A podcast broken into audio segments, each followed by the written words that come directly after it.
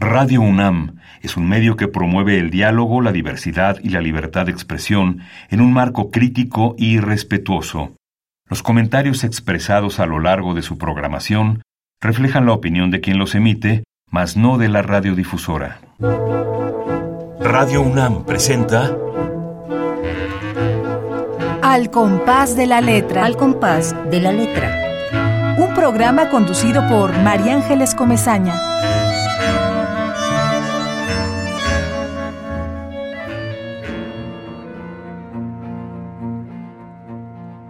Chamán, chamán de voz blanca que purga los demonios, que noches misteriosas, sonantes, síbila, abandona su cuerpo entre delirios detenido y domina el fuego mágico mirando psicopompos, el fuego, calcinaciones de la celeste lluvia, agua, putrefacción de oscuros montanares, brillante pedrería de enloquecida búsqueda, de alquimista entre el humo que se sublima, de pavesa que cae entre rituales, palabras, oculta para los legos que buscan curar penas.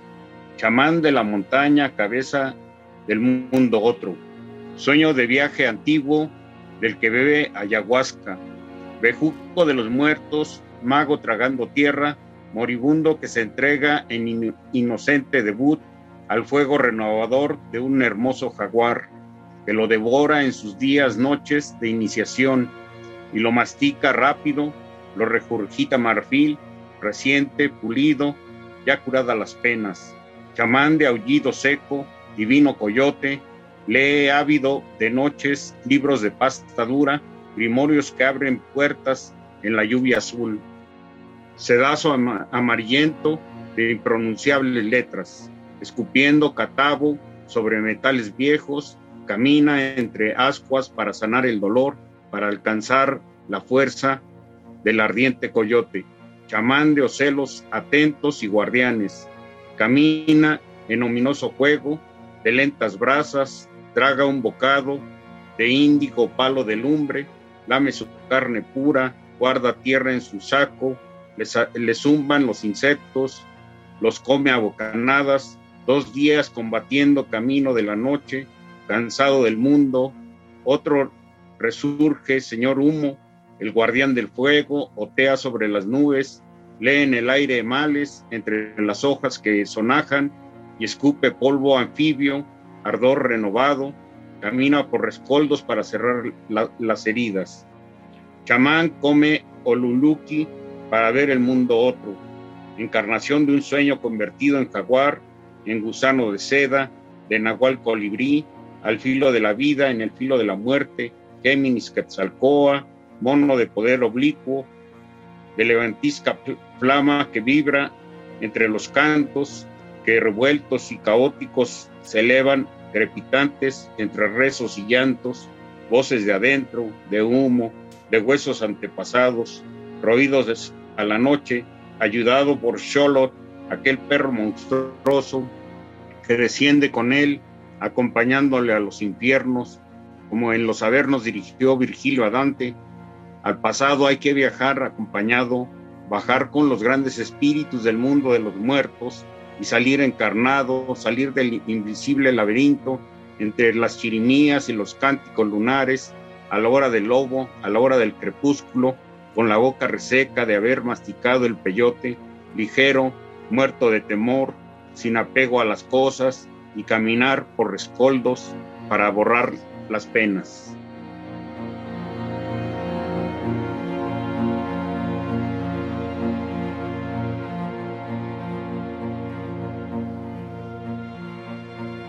Queridos amigos, qué gusto, un jueves de poesía, un ratito para la poesía, qué gusto iniciar este espacio con un poema tan fuerte, de tan largo aliento. Qué gusto tener aquí a Sergio García Díaz, a este poeta que tiene una, una dimensión en su pluma muy distinta a la de muchos poetas que han venido a este programa. Eh, yo soy María Ángeles Comezaña, me da muchísimo gusto saludarlos a todos. Te agradezco mucho, mucho, Sergio García Díaz, que estés hoy con nosotros. Sí, gracias a ustedes y al programa por invitarme. Te invitamos porque leímos tu poesía y leímos tu propuesta y bueno, ya todos los que nos están escuchando eh, se han dado cuenta de cuál es tu musicalidad, cuál es este paisaje en el que tú te internas a partir de, este poema Shaman, que tiene una fuerza enorme cuando, cuando dices, al pasado hay que viajar acompañado, bajar con los grandes espíritus del mundo de los muertos y salir encarnado, salir del invisible laberinto. Digo, no, se nos pone la piel de gallina de pensar en todas estas imágenes y estas atmósferas que tú eres capaz de construir con tu poesía.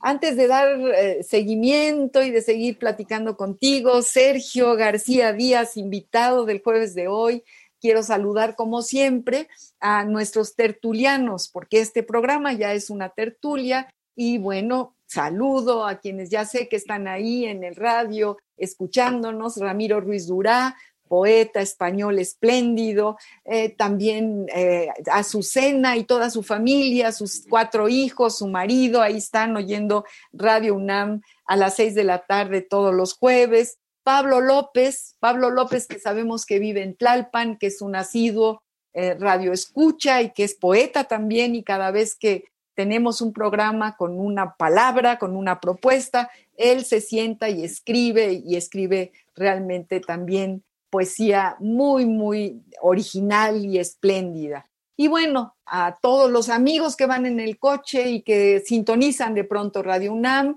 este es un espacio, una ventana abierta a la poesía y a sus creadores. Hoy más que nunca, en este momento histórico, siempre, pero en este momento histórico, la poesía nos salva, es un salvamento y hay que escucharla, y hay que estar cerca, y hay que dejarnos guiar por este camino de la poesía y de todos sus autores. Bueno, nuestro querido Sergio García Díaz, que es quien nos acompaña el día de hoy, me ha mandado, nos ha mandado una pequeña semblanza de todo lo que él ha hecho y se las voy a leer para, para que ya nos siga leyendo esta poesía tan, tan singular, tan propia como la que acabamos de escuchar al inicio del programa. Sergio García nació el 11 de junio de 1962 en la Ciudad de México. Es narrador y poeta. Hasta el momento le han publicado los siguientes libros. Cuando hablamos de cuento, le han publicado Borderline, publicado por Miscoatl en el año 2002. Pasión por las moscas, publicado en Coyoacán en 2005. Agazapados, se lo publicó La Casa del Poeta, Las dos Fridas y Fridaura en 2011.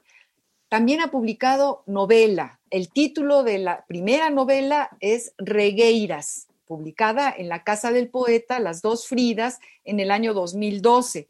Y otro título es Cofradía de Coyotes, en el año 2007. Otro, Brigitte, publicado por el Taller Nuclear y las dos Fridas en el año de 2014.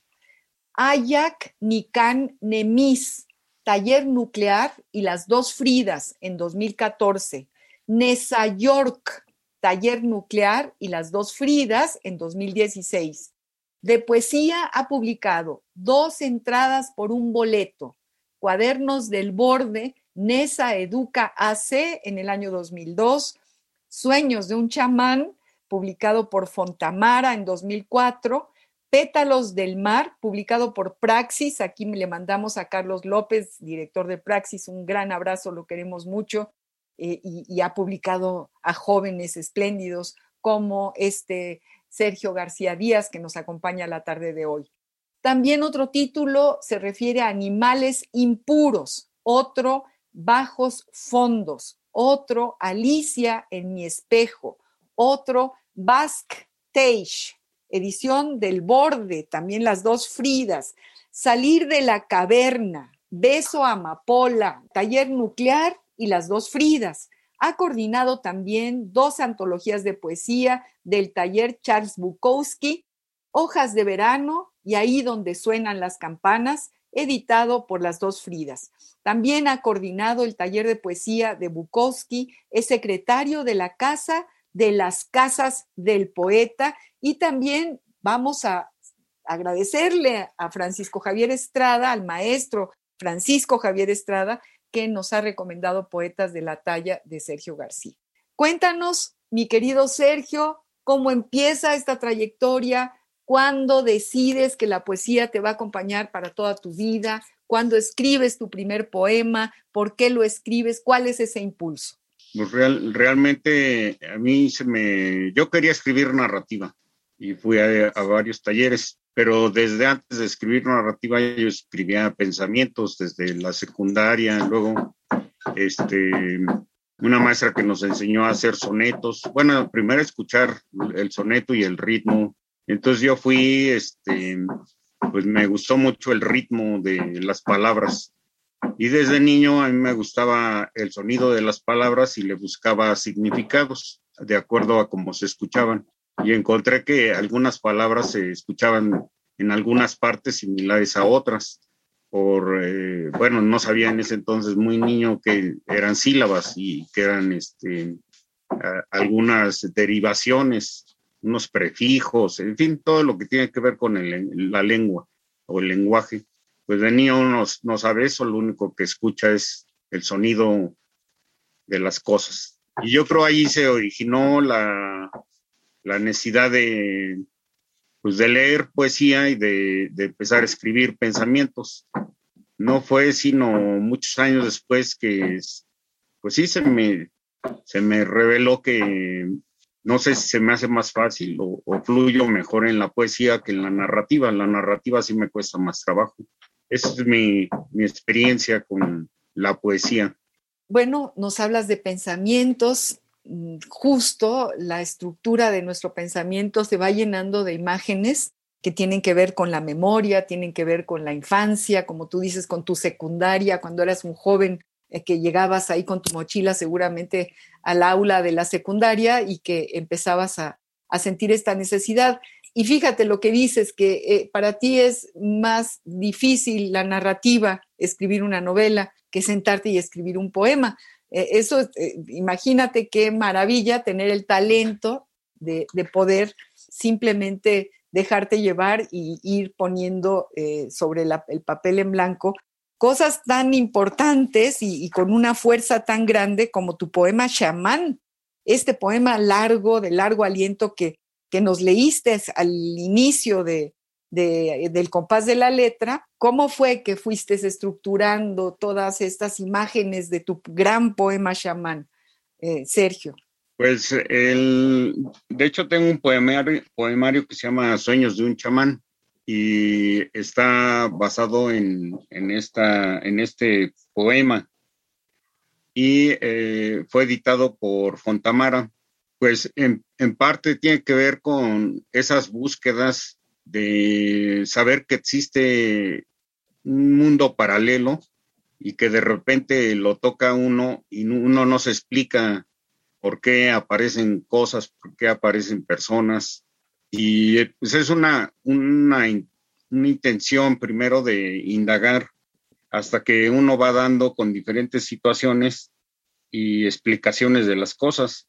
Eh, últimamente estoy leyendo a Jacobo Greenberg, toda la cuestión que él tiene sobre los, los chamanes en México, que son varios libros, y toda la propuesta que, que tuvo. Entonces yo recordé que a mi abuela que murió hace muchos años, que tenía leucemia, pues unos tíos y junto con mamá a mí me llevaron a, con Pachita, y recuerdo que, eh, bueno, no recuerdo pero más o menos me doy una idea de que era por la glorieta de insurgentes, por la bajada que da Chapultepec, ahí tenía su, su casa o, donde recibía a la gente Pachita y hacía sus operaciones.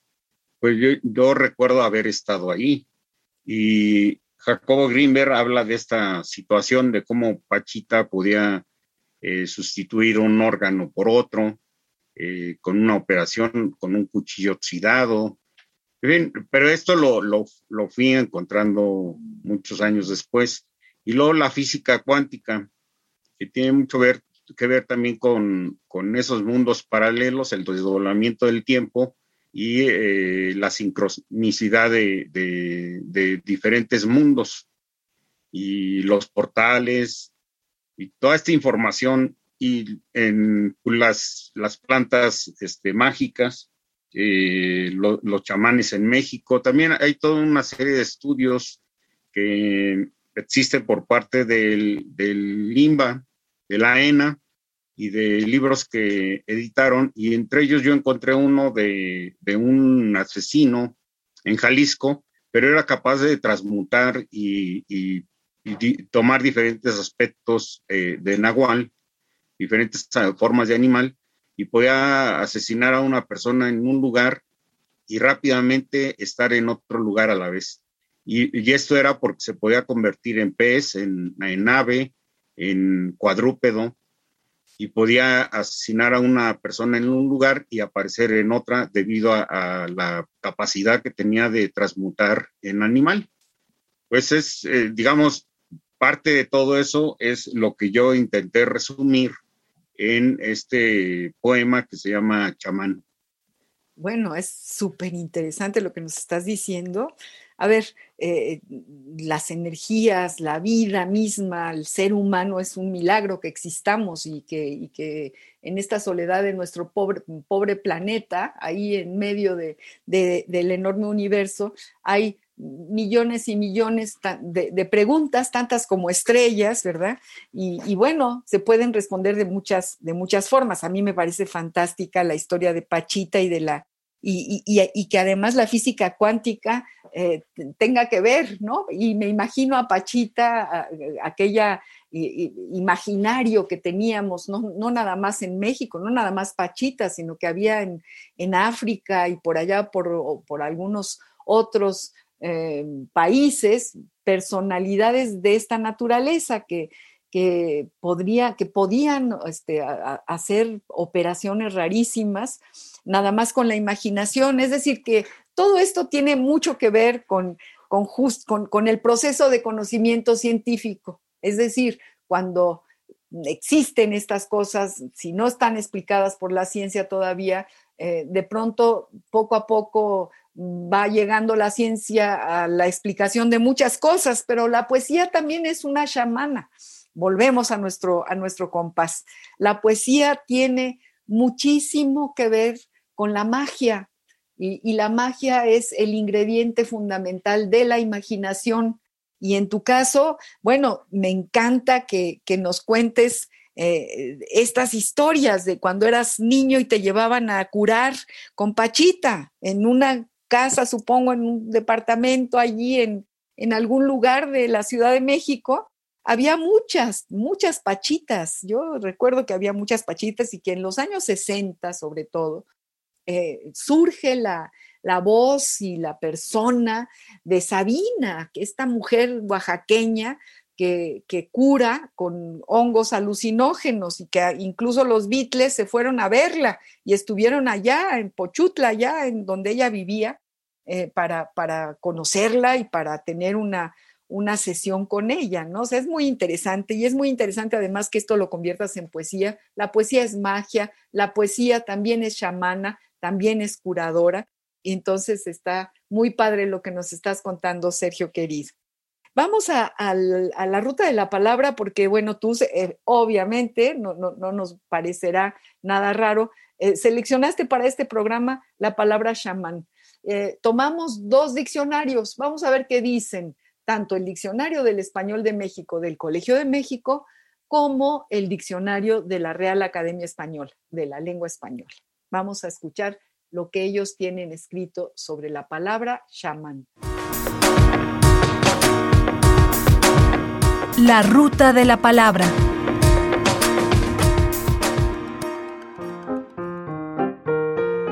Chamán. Diccionario del Español de México del Colegio de México. Sustantivo masculino. Persona dotada de aptitudes mentales, conocimientos médicos tradicionales y fuerte personalidad que cura, aconseja y orienta a sus pacientes en comunidades indias, negras o asiáticas. Chamán, Diccionario de la Real Academia Española, RAE, del francés chaman y este del tungus, Samán, masculino y femenino, persona a la que se supone dotada de poderes sobrenaturales para sanar a los enfermos, adivinar o invocar a los espíritus. La ruta de la palabra. Fíjate, ¿cómo ves? Eh, primero, eh, eh, las diferencias entre, entre un, diccionario y el otro. ¿Tú cómo ves estas, estas definiciones de los diccionarios, Sergio? Pues, em, digamos, explican de manera muy general el mundo de, de la intuición y se ha demostrado por estudios recientes de neurociencia o neuropedagogía o neuroaprendizaje que el, inconsciente y la intuición pues se adelantan 10 segundos a la razón. Entonces, si uno, es capaz de, intuir en esos 10 segundos antes, puede eh, cambiar el rumbo de, cualquier situación. Y eso es, la intuición. Em, entonces, eh, se ha demostrado que gente puede definir algunas cosas inclusive sin saber, con la primera intención que tenga de, lo que le llega de información, porque a fin de cuentas somos materia y somos átomos. Eh, o sea, eso somos, ¿no? Eso somos. Y, el lenguaje, eh, pues es energía, el lenguaje, y por eso es muy importante la poesía, porque el primero que se sana escribiendo y leyendo, pues es el propio lector y el propio escritor. Cuando escribe hay un proceso de sanación de traumas, de, creencias, y conforme uno va escribiendo, uno se va desnudando. Cuestión que no puedes hacer con otras, con otras, bueno, sí, el diálogo también es otra forma, pero digamos, una vía es la escritura y la poesía pues es una vía de, evaluación permanente de la existencia y de por qué estamos en este mundo. Toda la razón, coincido totalmente contigo, totalmente. Yo había escrito aquí en, en nuestra escaleta, las palabras nos tocan con su fortaleza. Esta que elegiste, Sergio, chamán, para la ruta de nuestro programa, abarca todo un universo nos remite a esto que también me parece muy interesante, al poder de un hombre sobre los demás. Por eso es tan importante verlo desde el punto de vista de la poesía. Nos, nos, remite también a una dimensión mágica de la existencia. Y te preguntaba, ¿qué hay detrás de esta palabra en tu trayectoria y en tu poesía? Que ya nos lo dijiste, ¿no? Es decir, está Pachita, está tu infancia, está, bueno, esta manera en que la gente tiene de resolver la vida, y efectivamente, hay ahí una dimensión mágica muy, muy importante. Sergio. Sí, eh, pues las, las palabras tienen una historia y tienen una fuerza contundente y tocan a cualquier ser humano y son capaces de, de, pues de fortalecerlo o debilitarlo. Y hay, hay una investigación que hace un chino donde le habla al agua y le pone unas etiquetas y a un agua la maldice y al otro agua la enaltece y le dice palabras bellas. Y entonces este, los fractales del agua se comportan de manera diferente cuando al agua se le maldice que cuando al agua se le dice que es bella, que es alegre, etcétera. Hace unos fractales muy hermosos. Entonces las, las palabras sí tienen un peso mágico. Totalmente, y, regresando un poco a, las definiciones del diccionario, eh, una, fíjate, el diccionario del español de México dice persona dotada de aptitudes mentales. Es una afirmación, conocimientos médicos tradicionales y fuerte personalidad. Y el de la RAE, el de la academia, dice persona a la que se supone dotada de poderes sobrenaturales para sanar a los enfermos. Es decir, ahí hay una, una diferencia, ¿no? Entre eh, quizá dos culturas distintas, porque evidentemente cómo no vamos a, pensar en, este México eh, eh, que, está dotado de la maravilla del, mundo indígena, ¿verdad? ¿Cómo vamos a, dudar que el chamán es esta persona que está dotada? Y yo por eso hablaba del poder de una persona sobre las demás. Se convierte en un líder, es un líder para, su comunidad. Y es un líder, fíjate, también sucede en un, lugar en Galicia, en España, yo hablo de España, del diccionario, pero, en España existe la persona de la meiga. La meiga es la bruja, la bruja. Y esta meiga, en la época de la guerra civil y en la posguerra, que se vivió hambre y fue terrible lo que pasaron en Galicia sobre todo, en los años 40 del siglo pasado, las meigas tenían esta tarea fundamental de curar, porque no había cura, no había médicos, era muy difícil, no había dinero, era, había hambre, se padecían muchas cosas, y era una líder. Y a esta líder la encarcelaron la encarcelaron porque tenía poder sobre su comunidad.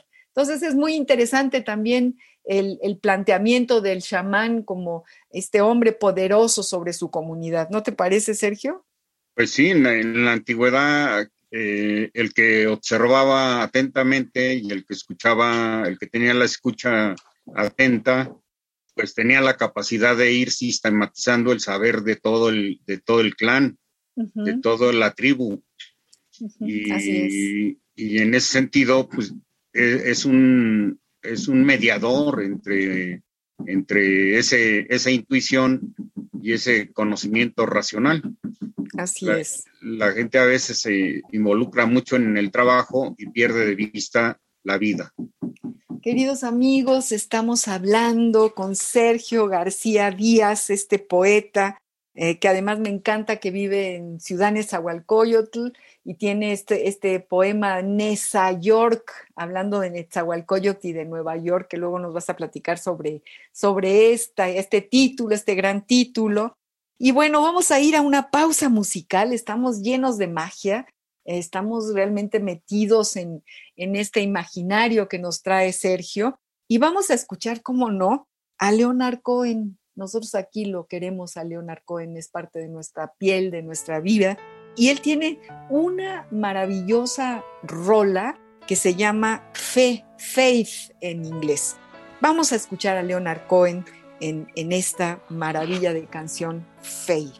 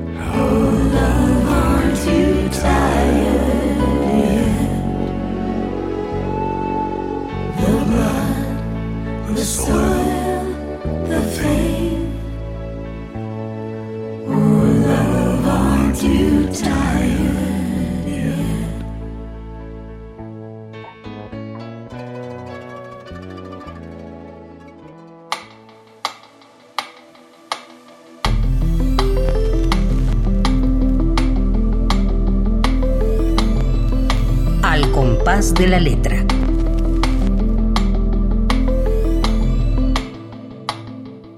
¿Qué te parece esta canción y esta voz? Esta voz, uy, este es un chamán también, ¿eh? Leonard Cohen definitivamente tiene magia en su voz, en su letra, en lo que en su música, en lo que propone. ¿Qué te parece a ti, mi Sergio? Me parece bien. Ahí Bono este, decía que lo que Leonard Cohen tiraba para él era oro puro. O sea, los textos que de repente ya no le servían a él para hacer un poema. Decía este Bono que eran oro puro para, para él, que era cantante. Claro que sí, claro que oro puro, tan cercano a, García Lorca, por ejemplo, tan cercano a la poesía, era, era un poeta extraordinario. Leonard Cohen, eh, verdaderamente extraordinario, extraordinario músico y, y bueno, nunca se va a morir, siempre lo tenemos cerca, siempre lo escuchamos.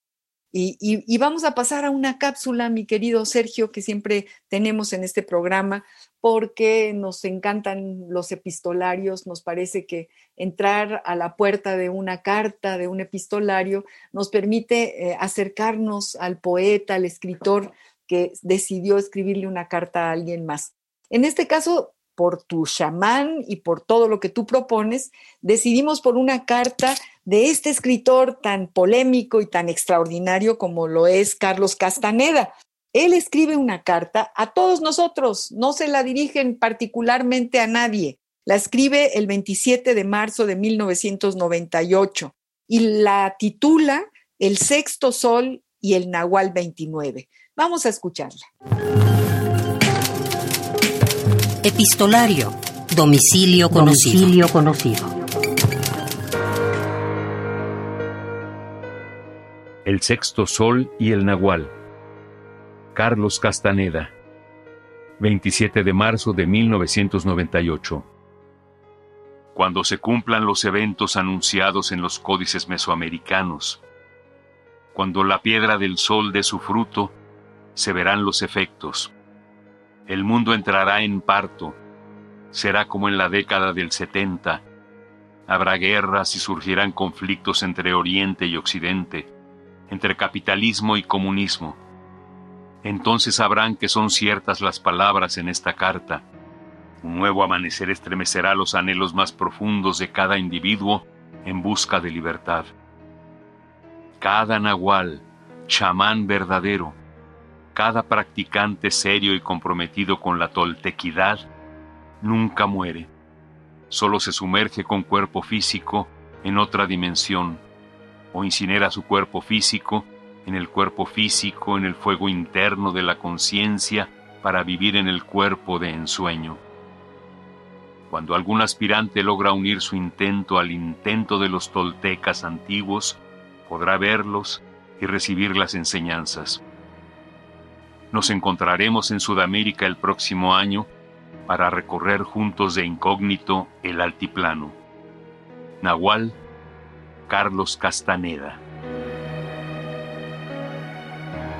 Voz, Juan Stack.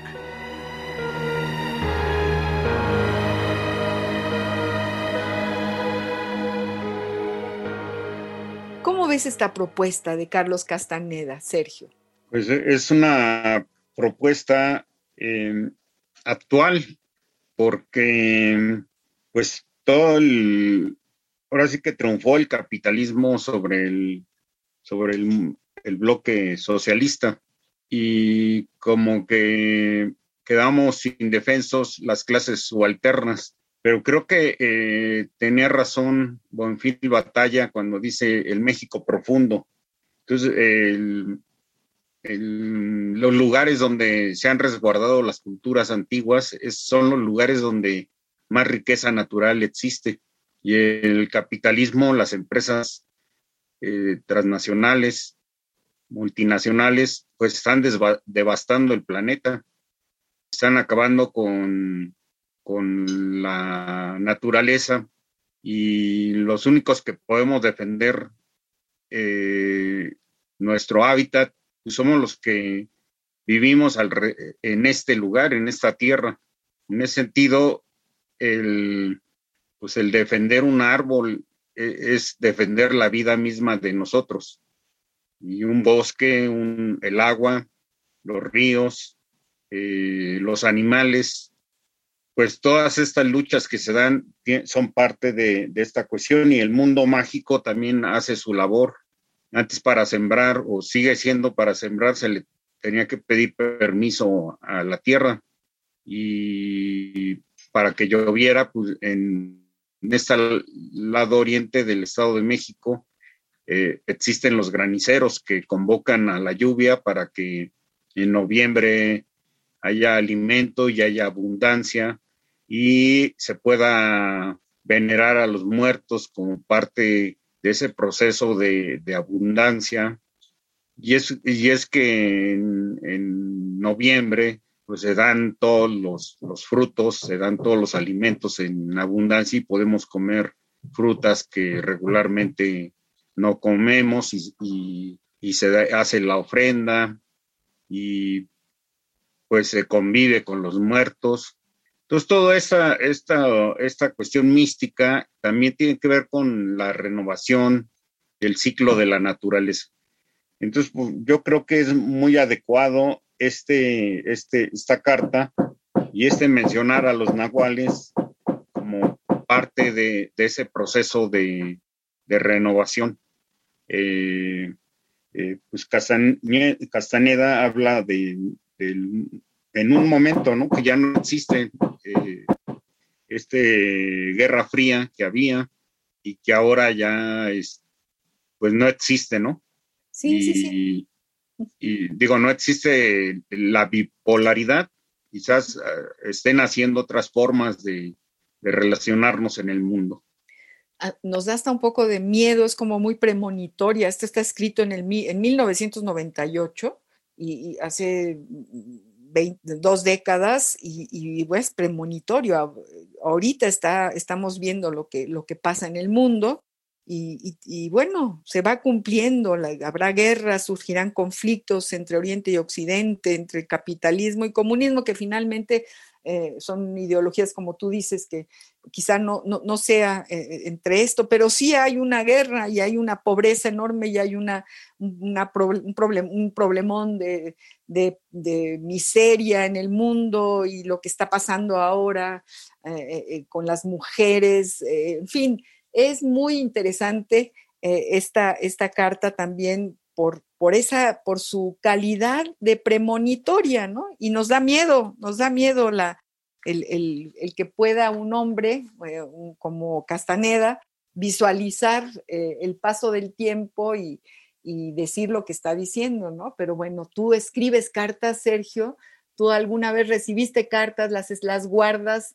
tienes tú eh, cartas en tu, eh, en tu cajón, guardadísimas. Cuéntanos de tus epistolarios. Pues no, sí, sí tengo algunas, pero no, no, este, no muchas, era muy difícil, este, en la época que yo fui joven, pues, este, pues se hacían recados y esto, pero no, no recibía casi yo cartas. Y ya más grande, pues se dejaron de usar ahora es el mensaje, ¿no? Los mensajes este, por, por el Facebook, por Messenger, por WhatsApp, eh, han venido a sustituir a, e, ese mundo creativo que eran las cartas. Sí recibí algunas cartas, pero no, no puedo decir que yo tuve una vida epistolar. No, de hecho, me pidieron que escribiera una carta, pero para una antología que se hizo sobre escribir una carta, pero de ahí en fuera no. ¿Y la escribiste? ¿Escribiste la carta? Para sí, sí, le escribí la carta para una, una antología que se hizo sobre una cuestión epistolar. Ajá. Y fue bastante agradable, sí. Eh, pues escribirle una carta a alguien. ¿Y a quién la dirigías? ¿A alguien en particular? ¿Te pusiste a pensar en, quién? Sí, en mi papá. Ah, qué maravilla, qué maravilla. Bueno, ni la he leído, pero, pero sí se la escribí. buenísimo, buenísimo. Yo, yo, guardaba todo lo mío, pero este, pues ya de, de repente es imposible, ¿no? Ya mis sobrinos me piden que escriba el Regueiras 2, el Regueiras 3. Cuéntanos de tus novelas. ¿De, qué se tratan esas novelas, ese regueiro eh, eh, o regueiras? Cuéntanos de tus novelas. ¿Cómo empieza la necesidad de escribir una novela? Así que es requete difícil. Cuéntanos. Esta, esta novela del Regueiras 1 es una saga de un investigador privado que era profesor y decidió dejar la docencia para pues resolver problemas que nadie resolvía en su comunidad, en este caso Nesayor.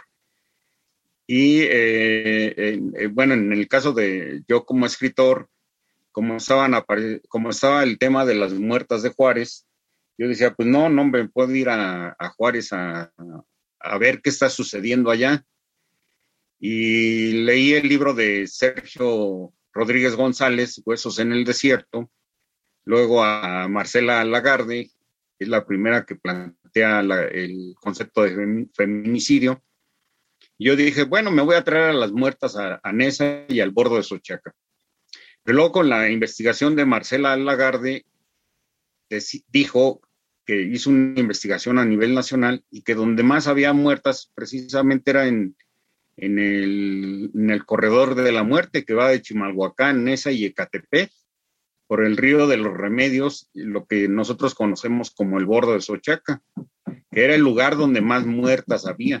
Y entonces yo dije, újule, ya la realidad me alcanzó. O sea que yo iba a escribir sobre las muertas de Juárez, pero en esa, y de repente, pues verdaderamente las muertas estaban en esa. Y esta novela, El Regueiras 1, es eh, un caso que logra dilucidar Regueiras junto con la comunidad, porque Regueiras se apoya de la comunidad, que es la historia de Nesa para resolver todo. Los ciudadanos de Nesa nos organizamos y resolvemos los problemas de manera organizada.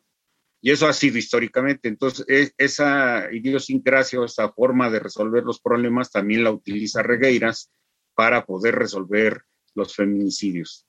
Esto es en el Regueiras 1. En el Regueiras 2 es sobre, igual, sobre otra problemática que tenemos, que es este, pues, la mafia y el derecho de piso y la venta de droga y etcétera. Y entonces el Regueiras logra dar con una bodega donde tienen esclavizados a, los jóvenes, y digo en el concepto otra vez de, de, juvenicidios.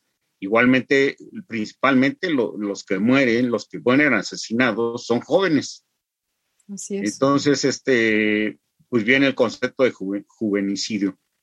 Y en ese trayecto me, me, me encontré con Irinea Buendía, es una, ama de casa que le matan a su hija, el esposo de su hija, y eh, se convierte en una luchadora y, bueno, en, una, en alguien que tiene un conocimiento amplio sobre el derecho y logra ante la, la Suprema Corte de Justicia tipificar el, el feminicidio.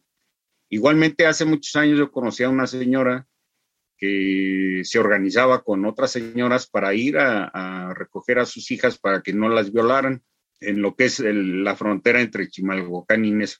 Entonces, todo esto, toda esta realidad, pues yo la, la llevo a la ficción y de repente la, la, la realidad rebasa la ficción y estoy escribiendo algo que después sucede, ¿no? Ay, qué cosa tan impresionante. Entonces eh, yo digo, pues ya no voy a escribir para que no suceda, pero pues eso no es cierto porque la realidad sigue sucediendo. Y es importante escribirla porque es una manera de denunciarla, todo esto que nos estás contando, que es tan importante, este, este corredor de la muerte, como tú le llamas, ¿no? El bordo de Xochiaca, aquí en la Ciudad de México. Es, es muy impactante lo que nos estás contando, Sergio García Díaz, poeta eh, muy entrañable y además lleno de verdades. Sergio, ¿por qué no nos lees poemas? Léenos más poesía para que no se nos termine este, este compás sin escuchar, por ejemplo, Ojo, este poema que también escribiste y que, y que, y que, tiene, y que tiene todo un imaginario muy especial y muy particular tuyo. O, o, lo que quieras, también me encanta el, de, el que le dedicas a, a Walter Benjamin, el que le, dedicas ni más ni menos que a Lori, ¿no? A Malcolm Lori, que, que también lo tenemos tan cerca y, y bueno, eh, tú... Ya encontré el de ojo. A ver, va. Ojo. Quisiera ver con el ojo piñal, pero ha crecido pelo, ahí donde debiera haber otro ojo. He leído que un poeta hindú llamado Surdas pinchó sus dos ojos porque había pecado con ellos Él era el poeta más grande de la corte de Acabar. Primero aniquiló la vista del ojo izquierdo y vio con, un, con su ojo derecho cómo escurría la sangre. Dirigió la navaja al derecho y supo que después de cortar no volvería a ver. Se deleitó en la contemplación de lo último que vería en el mundo. Dijo a la multitud que lo observaba, ahora soy libre. Bueno, pues está bien lo de Surdaz, pero a mí me gustaría seguir viendo con mis dos ojos y además ver con el ojo pineal las estrellas. Ay, qué bello, qué belleza de poema. A mí también me gustaría. Y me encanta la poesía cuando uno puede decir que es tuya y también es mía. Una vez que ya la lees y la escribes, ya es de todos los demás, de todos los, que llegamos a, a ella. Léenos algo más, eh, por favor, te lo pido, Sergio. Gracias. El de Walter Benjamin.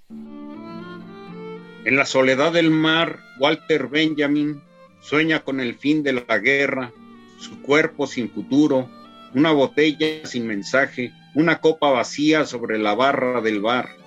En la soledad de un cuarto de hotel, unos libros lo acompañan, una máquina de escribir, unas hojas donde guarda veneno, sin lograr detener el mundo. En la soledad late el corazón con los misterios de la cábala. Sabe que hay un destino manifiesto en la línea de su mano. Él sabe, es necesario ignorar el destino. Sin embargo, lee su horóscopo en el diario de ese día, el último de la guerra. Ve qué poema a Walter Benjamin, qué poema tan espléndido. Eh, Sergio, qué poema. Estamos, queridos amigos, hablando con Sergio García Díaz, este poeta eh, de, Ciudad Nezahualcóyotl, que nos abre un, horizonte de temáticas y de imágenes y de, de, metáforas con su poesía llena de fuerza. Eh, cuéntanos algo de, de, quiénes están, qué poetas están en, tu tintero. Siempre digo la misma pregunta.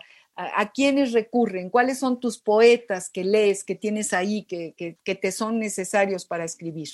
Bueno, el, que, el que me acercaron primero fue a Sor Juana Inés de la Cruz y sus sonetos y algo que no, pues no lograba, bueno, me gustaba por lo, lo, musical, pero que no lograba en esa edad como de 15 años o 14, pues a ver qué decía, ¿no? hombres necios que acusáis a la mujer sin razón, sin saber que sois la causa de lo mismo que culpáis. Y ahí sí va el, poema. Entonces yo, yo, no me explicaba eso, pero hoy sí me lo, me lo explico y le entiendo. Eh, cómo Sor Juana logró pues definir la situación de la mujer y como hoy eh, pues todo el movimiento de las mujeres es muy importante para transformar la realidad y transformar al mundo y cómo venían luchando las mujeres y cómo se atravesó el virus y nos confinó y cómo esa, esa batalla de las mujeres quedó como en stand-by, pero yo pienso que va a resurgir eh, la lucha de las mujeres Luego eh, está, digamos, los cercanos, Nezahualcóyotl, todo su... Pero eso lo encontré muchos años después. Antes encontré a Neruda, encontré a, a, los poetas españoles de, y mucho antes a los poetas eh, griegos y latinos para luego dar con algo que a mí me fascinó, que es Rambo y una temporada en el infierno. Yo creo que eso, eso definió este, pues una forma de escribir y de tratar de transgredir.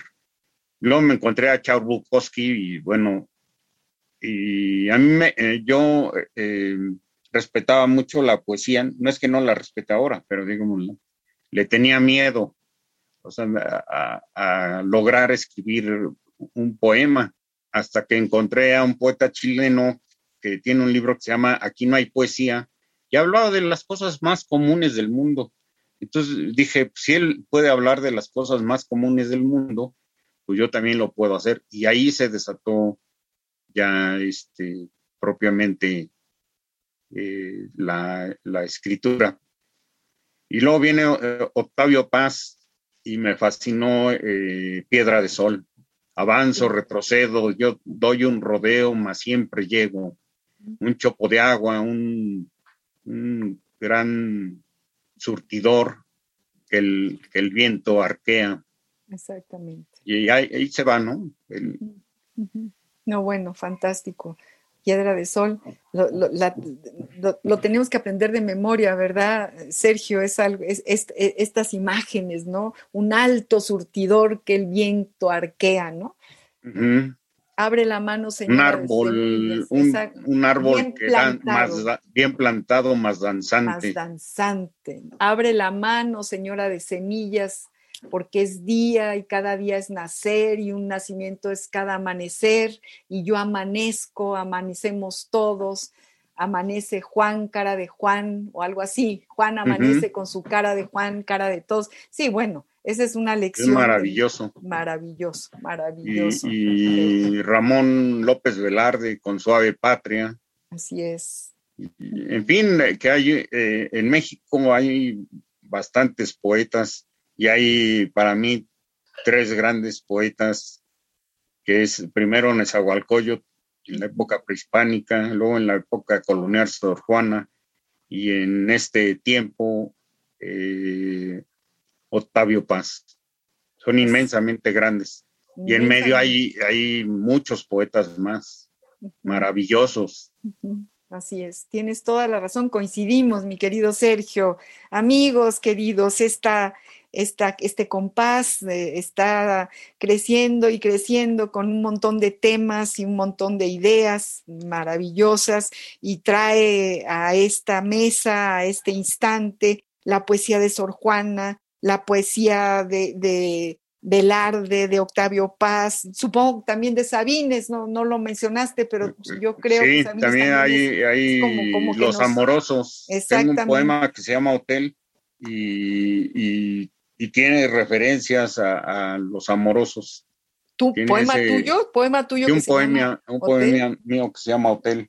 Que me, que me, recuerda el nombre a, también un poema de Sabines, ¿no? Que, que habla, justo está en, en, un cuarto de hotel y está escuchando lo que pasa en, el, en la cantina de abajo. ¿Te acuerdas de ese poema de Sabines? Sí, también de Enrique González Rojo, leímos juntos, yo leí leí eh, en un evento que, hubo, leí mi poema Hotel y él también me dijo, eh, yo tengo un poema dedicado al hotel. Y bueno, me dijo también, dice, pero el tuyo es mayor que el mío. Fíjate. Eh, más bien, él es mayor que yo. Mi poema puede ser mayor que el suyo, pero él es mayor que yo. Léenos algo más, léenos a Malcolm Lori, léenos, ya se está acabando nuestro programa, Sergio, léenos a Malcolm Lori. Malcolm Lowry. Dicen que hay que imaginar a Lowry ebrio, caminando derechito por las calles de Cuernavaca, perfectamente borracho. México 1936 o 1938, emputecidamente en una cantina cualquiera, por ejemplo, en el farolito Dicen que podemos imaginarlo derrumbado en una mesa de los recuerdos del porvenir, con una copa de mezcal temblando entre sus dedos, recordando a su mujer que se fue con su mejor amigo, sentir el aroma de las bugambilias y pisar su flor, mientras un par de zanates danzan en el pasto buscando gusanos. Dicen que hay que verlo en un tren rumbo a Oaxaca, sobando el estómago de un niño enfermo, gastando todo su tequila en salvar de las manos de la muerte a, ese infante, y ahí sediento sin combustible, temblando de crudo y de frío, yendo al purgatorio de la mano de Virgilio. Dicen que hay que verlo andar por los barrios de la ciudad, cómo se lo lleva la chingada, mientras afuera cae el paraíso y el sol sobre los volcanes. Qué buen poema. Sergio García Díaz, qué poema sobre Malcolm Lori tan fantástico. Lograste meterte en la esencia, en las venas de, de, Bajo el Volcán y de este personaje que sufrió tanto y que luchó en su propia vida con, el alcohol encima, con la miseria encima y la grandeza, la grandeza que, lo, que le permitió escribir lo que escribió. Qué buen poema. Sergio García Díaz, yo te agradezco muchísimo que hayas estado en este compás y que nos hayas traído una propuesta original, tuya, espléndida, bien escrita, eh, donde no le sobra ni le falta nada a cada uno de tus poemas. De verdad, gracias por haber estado aquí con nosotros, mi querido Sergio. No, pues gracias a, ti, María Ángeles, a Ivonne, al programa y a Francisco Javier Estrada, que, que hizo posible que, que, pudiéramos encontrarnos. Y, a mí me fascina eh, pues eh, eh, estar en, mi alma mater, ¿no? Claro. Este, porque yo soy universitario, soy de la UNAM y me fascina estar eh, en este programa. Pues me da enorme gusto, yo, yo también estoy emocionada de haberte tenido aquí y, también amo a la UNAM y a este programa y a Radio UNAM que hace posible abrir esta ventana, eh, este ratito para la poesía y encontrarnos con gente como tú, con, con, esta magnífica obra que tienes, que además vamos a seguirte leyendo. Y, y, de nuevo, muchas gracias. Queridos amigos, vamos a despedirnos con el gran Leonard Cohen, pero antes le agradezco desde luego a Ivonne Gallardo, la productora del programa, le agradezco a Radio UNAM, les agradezco a todos haber estado aquí con nosotros sintonizando el compás de la letra. Soy María Ángeles Comezaña. Muy buenas tardes y hasta el próximo jueves. Tell me again when I've been to the river and I've taken the edge off my thirst. Tell me again we're alone and I'm I'm listening, listening so hard that it hurts. Tell me again when I'm clean and I'm sober. Tell me again when I've seen through the horror. Tell me again, tell me over. Tell me that you want Radio UNAM presentó Al compás de la letra. Al compás de la letra. Un programa conducido por María Ángeles Comezaña.